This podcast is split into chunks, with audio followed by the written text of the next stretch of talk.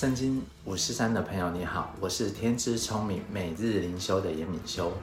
本集选民第二集，让你知道要跟谁合作才有机会，团队如何分工与合作，工作要如何才能完成，要与谁联合才能得到胜利。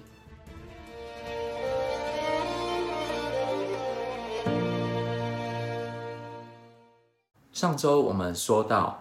圣经中的一卷书《民数记》，这本书的作者是摩西。当他在西元前一千四百九十年带领以色列百姓出埃及时啊，记录上帝在旷野啊数百姓和军队的这个人数，所以叫《民数记》。所以本次的系列呢是选民，而十以色列的十二个支派啊。是从十二位孩子开始，而光是大老婆利亚的后代就占了一半哦。她生了六个孩子，为什么她孩子很多？主要是她是敬畏上帝的女人。特别的是啊，上帝却未把利未支派算进去当军队，所以本集来带你看看这个神秘的支派，在民数记里面呢，第三。是两章来说明他们的工作。利未是利亚的第三个儿子，而希伯来名字都有一个特别的意思，意思是说呢，我给丈夫生了三个儿子，她丈夫啊必与我联合，所以利未的意思就是联合。而摩西和亚伦都是利未的后代，不晓得你有没有看过电影《十诫》？卡通《埃及王子》这两天呢、啊，看过《埃及王子》，真的不错看。分红海的那一段呢、啊，让我真的惊叹上帝的作为。摩西和一般的以色列人不同，当时的以色列人都是埃及的奴隶，但他有机会呢，在埃及成长，后来学习埃及一切的知识与学问。上帝也把他的话。告诉摩西，让他可以记录下来。创世纪呢，说到为何有世界与人类和上帝。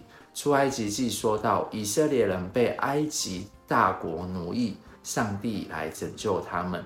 民数记说到他们在旷野的生活。立位记说到如何敬拜上帝与生活的法律。生命记是重申上帝的命令。帮助以色列人不要忘记上帝。这五本书总叫做摩西五经。后来，上帝也使用摩西成为一个伟大的领袖，带领以色列出埃及，变成国家，定法律，在旷野生活。而亚伦是摩西的哥哥，他是第一个上帝的大祭司。他有四个儿子：大儿子拿达，二儿子亚比户。这两个儿子呢，在西奈旷野时向上帝献燔火，就是煮饭的火，啊，看清了上帝的吩咐，违背上帝的话，后来就死去。而老三以利亚撒最小的儿子以他玛也成为祭司。而利未支族其他的人要做亚伦和祭司的奴仆，平时呢要办理会幕里的事，要管理会幕的一切器具，要协助处理献祭的动物，也要教以色列人法律。后来演变到后来成为现在的犹太教拉比啊老师，基督教来说就是在教会上班的人。牧师啊，传道啊，行政人员啊，敬拜团等等。再来呢，是以色列中立位人算是代替头一个生的，因为上帝有说过，头一个生的哦，不管是人啊、动物啊、食物，都是属乎上帝的。所以以色列呃，所以上帝击杀埃及人一切投胎的，就是投生的长子那天。上帝把以色列每一个长子和每一个牲畜的投胎都分别为圣，归给上帝。所以立位人要代替以色列长子的地位，他们代表全以色列百姓，全体献给了上帝。使以色列人可以从埃及大国下脱离被奴役的下场。而埃及人因为他们的埃及法老的傲慢啊，使百姓经历十灾，从一开始与环境有关的河变成血，青蛙有跳蚤、苍蝇，是生活的不方便、不卫生，到后来会生病啊，动物灾、疮灾、下冰雹、蝗虫、黑暗。啊，开始影响生命危险与失去财富，到最后是连后代都没有的长子之灾。这十个灾难表面上是灾难，但背后啊其实是针对埃及的十种神明。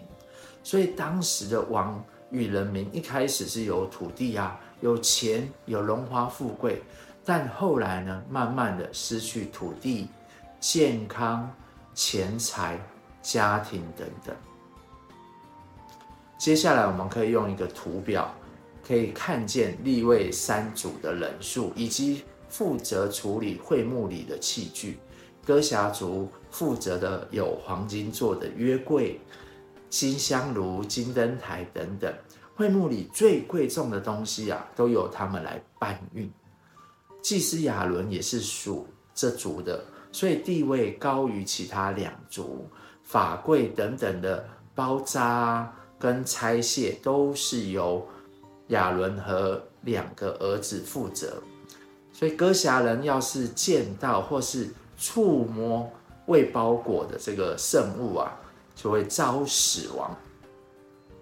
格顺族负责的物品呢，有圣所的帘子、幔幕和门帘，这些都是较为轻软的物件。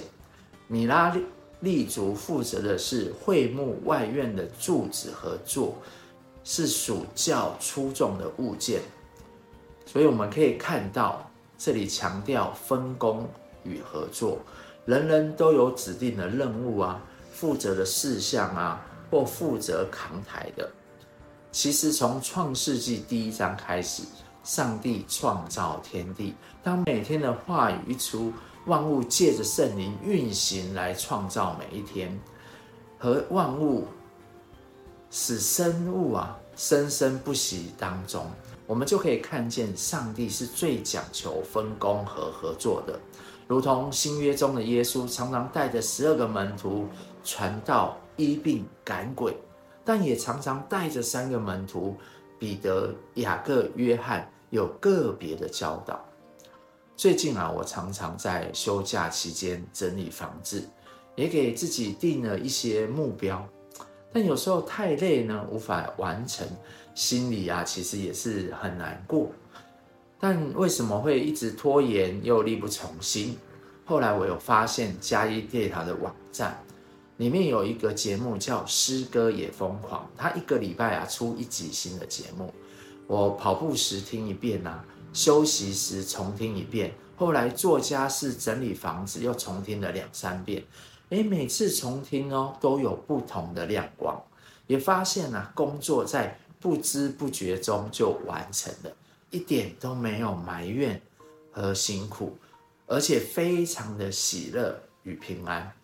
我想我们的生活里都有自己需要完成的工作，也有。与人联合或是合作的机会，但最大的秘诀啊，是要先与上帝联合，明白上帝的计划，就会向摩西啊写下方法。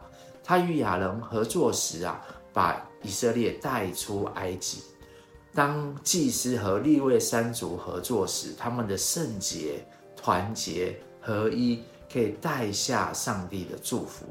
也盼望大家可以透过今天的分享，在你的家庭与工作可以有效的分工与合作，一起享受与三位一体的神、圣父、圣子、圣灵的祝福。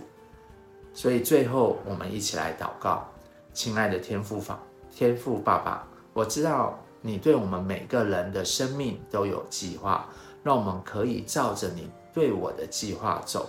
当我的家庭与工作与你联合时，可以经历有效果的分工与合作，享受从你来的祝福与帮助。谢谢天父爸爸听我的祷告，祷告是奉你的爱子耶稣基督的名求，阿门。我也会放上佳音电台的网站连接，或是你们也可以下载 APP。今天的节目若是对你有帮助，请帮我按赞、订阅与分享。